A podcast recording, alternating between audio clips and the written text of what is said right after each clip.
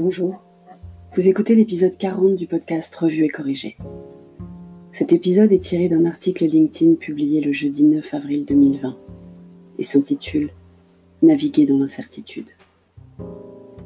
Avant, nous pensions être informés, préparés, équipés, éduqués, outillés, organisés. Nous avons perdu l'habitude de ne pas savoir. Mais ça, c'était avant.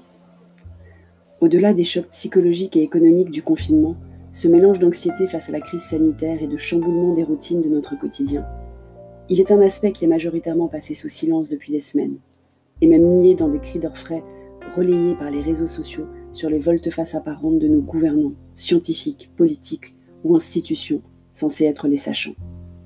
L'incertitude. Je dis majoritairement, car il se trouve que Edgar Morin a répondu à un interview du journal du CNRS sur ce thème que je vous exhorte à lire. Je mettrai le lien dans les notes d'épisode.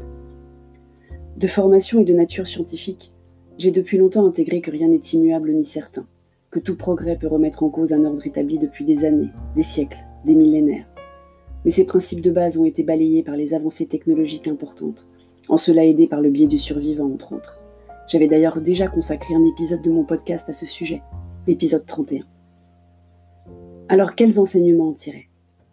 Nous devons donc accepter que nous ne savons pas, que personne n'a toutes les réponses, qu'il ne suffit pas de changer celui qui décide pour avoir la bonne réponse, car cette notion est encore plus illusoire que d'ordinaire dans la crise actuelle. Mon premier instinct est de crier aux politiques et aux médias de le faire savoir. Certains chroniqueurs issus du monde médical osent dire, mais encore timidement, quand ils répondent à des questions des téléspectateurs, que les réponses n'existent pas, qu'elles ne sont pas encore claires.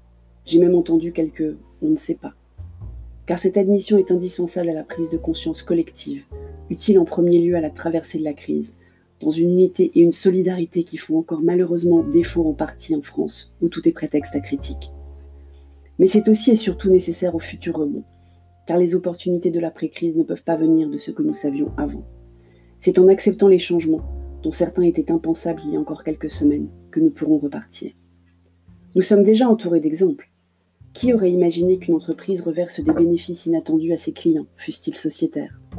Qui avait pensé que des industriels mettent sans contrepartie leurs outils de production au service de la collectivité? Qui avait prévu que des propriétaires mettent leurs biens gracieusement à disposition des soignants ou des plus démunis? Chacun peut contribuer à propager cette notion d'incertitude et la faire accepter. Il faut avant tout l'intégrer soi-même, bien sûr. Accepter le lâcher-prise. Accepter de ne pas savoir à quelle date nous sortirons du confinement dans quel état sera l'économie? Si nos proches vont être malades, ou pire Si notre emploi sera toujours là Si notre entreprise survivra Même si tout dans notre culture va à l'encontre de cette vérité pourtant immuable, que nous n'avons aucune garantie sur l'avenir. Mais il faut aussi contribuer au faire savoir.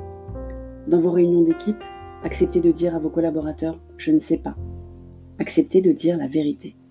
D'être à leur côté pour qu'ils acceptent aussi d'avouer leur inconfort ou pire face à cette incertitude. Acceptez de le dire à vos clients, vos fournisseurs, vos partenaires. Pour certains secteurs, en particulier ceux dont le cœur de métier est la gestion du risque, c'est sans doute plus difficile culturellement que pour d'autres. Pour certaines personnalités aussi. Mais comme le dit Edgar Morin, et je cite, Vivre, c'est naviguer dans une mer d'incertitude, à travers des îlots et des archipels de certitude sur lesquels on se ravitaille. Fin de citation. Et le monde du travail n'échappe pas à cette vérité-là. Au niveau du lâcher-prise, vous vous situez comment vous? Merci de m'avoir écouté. Si vous écoutez sur Apple, n'oubliez pas de mettre des étoiles ou un commentaire. Et sur toutes les plateformes de balado-diffusion, abonnez-vous et partagez. À bientôt.